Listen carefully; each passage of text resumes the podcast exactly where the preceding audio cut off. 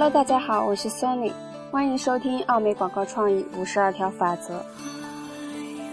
文字版内容会持续在微信公众号 Sony 的书架同步更新。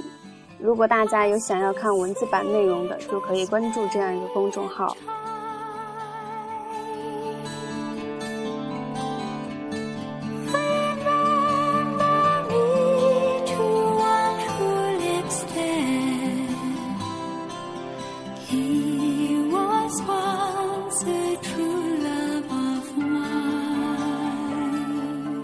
我们就来学习金点子四十五，使户外广告简单、巨大且容易记忆。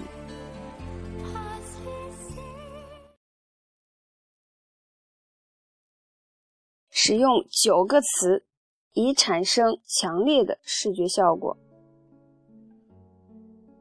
我们需要注意，把户外广告制作的大一些。使广告简单一些，使广告容易记忆。让我们勾勒这样一幅景象：你正沿着洲际公路，以每小时七十英里的速度驱车往南，寻找停车空位，并时刻注意拐弯处是否有警车。车向右转，恰好有一个广告牌。上面是某产品或某公司的广告，字迹难以辨认，你几乎无法弄懂上面说的是什么。正在这时，天哪，警车来了！所以一定要切记：巨大、简单、容易记忆，这是制作出众的户外广告的三大要素。户外普遍被认为是广告展示的一大不利因素，也是美化环境的一大公敌。但是这两种情况都可以避免。下面提供了一些重要的想法，在你制作了不起的户外广告时，需要铭记于心。第一个，开车时收音机开着。同时可能伴有电话聊天，在这种环境下，人们依然可以阅读车窗外的广告。换句话说，如果你的广告吸引了人们的注意力的话，你并没有分散他们的注意力。第二个，司机在开车时不会注意广告牌，因此他不会寻找哪里有广告牌。可以将广告想象成一个随车移动的弹出式窗口。第三，一个画面被设计为八英寸宽、十英寸长的广告，如果正好合适，那么把它改成八十英尺宽、一百英尺长，并放在路前方三百英尺处，也未必会收到良好的效果。在工作一开始就要想到比例的问题，一旦把广告制作好了，就不要再千方百计地把它放大了。到目前为止，你应该明白了，在行人匆忙路过时吸引他们的注意力，让他们明白你的广告。在这种情况下，图片比一千个字更能说明问题，因为如果你将一千个字写在户外广告上，没有人会去读的，除非是那些设在林肯地下通道附近的广告牌。在上下班高峰期，人们才会去读。广告商可以为公益事业做出贡献，他们可以将每周播放一集的电视连续剧《双城记》放给通勤乘客看，这样在上下班的路上，他们就不会无所事事。那么，以下是制作优秀的户外广告应该遵守的规则：第一。用词不要超过九个，一至六个单词最为理想。第二，字符比你认为可以接受的再大一些。第三，制造一种简洁的视觉效果。第四，图和广告词要有关联，应该融为一体，一起被人们记住。制作户外广告需要广告商措辞简洁亲切。在当今这样一个高效的一心多用的世界，你所做的每件事都应该确保简单且有人情味。从电视广告到网络广告，再到户外广告和其他类型的广告，这也就是我们在广播电视。网络和户外做大规模的宣传时，我们尝试首选户外的原因。如果你仅用一幅图或六个词便能准确无误地传达信息，那么制作其他类型的广告也就小菜一碟了。还有其他的想法吗？当然，我们还可以充分利用地理优势。广告牌与地点是分不开的，它的价值不仅在于它的大小和地理位置。有越多的车辆和行人经过那里，那里的广告成本就越高。因此，其他地方的广告牌应该不同于纽约路边的广告牌。缅因州和佛罗里达州这两个地方的广告牌也应有所不同。考虑到地理分布和数据库这两个因素。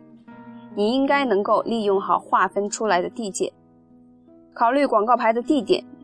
你应该把广告设计的与地理特点相搭配。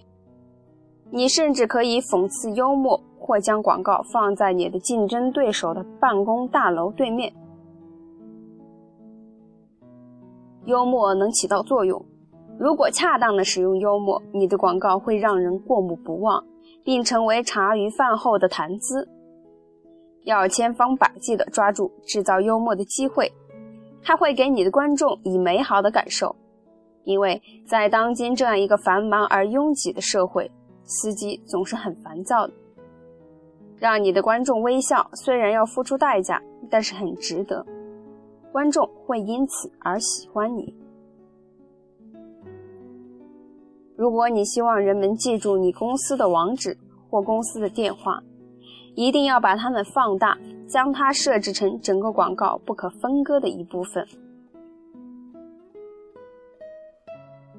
除此之外，你考虑过你的公司专用卡车、面包车和小型轿车吗？最近看过一些卡车车身的提示语了吗？我们非常熟悉卡车背后的“看我怎样驾驶”的标志。其实，这些移动广告牌的作用远远没有发挥出来。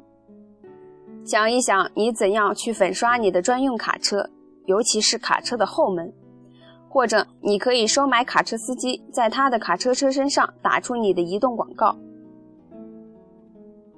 还应该注意到的是，白色背景能够使广告牌在夜间更容易阅读，它对户外广告的意义非同小可。问题解决型广告往往效果相当好。因为它读起来很方便。如果你仅用一个词就可以表述一个问题，你一定会收到立竿见影的效果。举个例子，饥饿，就两个字，却不失为在荒凉的洲际公路上为快餐店做广告的伟大开端。我们在说广告牌或户外时，你不要总是想到连接各州那些枯燥乏味的矩形牌子。在本书中，我们实际上谈的是户外，即消费者走出家门可以看到你的广告的任何一个地方。如果你的想象力具有创造性，你可以另辟传达广告信息的新路。举一个例子，美国广播公司在首次公演电视剧《疯狂主妇》时。很巧妙地在装干洗衣服的塑料袋上大做文章。你知道那些薄的透明的用来装衣物的塑料袋吧？美国广播公司很明智地将之变成了一个个广告牌，向每一个手提脏衣服的人传达着广告信息。聪明吧？合理的选择渠道，正确的传达信息。那么你怎样才能知道有没有人阅读你的广告呢？有两个办法，在你设计出你的蓝图或你公司顾问提出的新方案后，尽可能远的用医生特有的法眼观察你的广告牌，保证它乍一看成比例且醒目。在放置公司的广告牌前，先把它放在远处，现实生活中人们能看到的最远处。如果广告牌是十英尺高、二十英尺长，那么就把它放在让人感觉它的大小是十英尺高、二十英尺长的地方。如果广告牌的位置在街边一百英尺处，要把它放在距离你八点五英尺的地方检测一下。然后在放好广告牌后，你亲自阅读上面的广告。第二种办法可能更好一些，用数码相机对你的广告牌地点做实景拍摄，然后指派公司的创意小组成员将广告牌缩小到拍摄下来的照片上。采用这种办法。你能准确地体验到路过的人会体验到的视觉效果。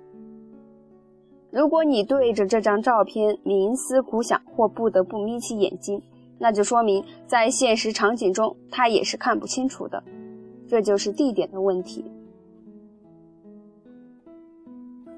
要保证将你公司的广告牌放在适当的位置上，让你的广告商开车经过广告牌。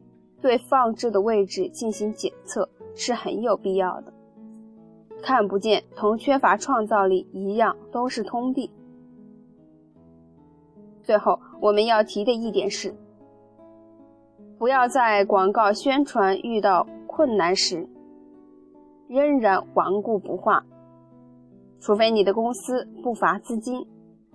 在这个可以一心多用的纷繁世界。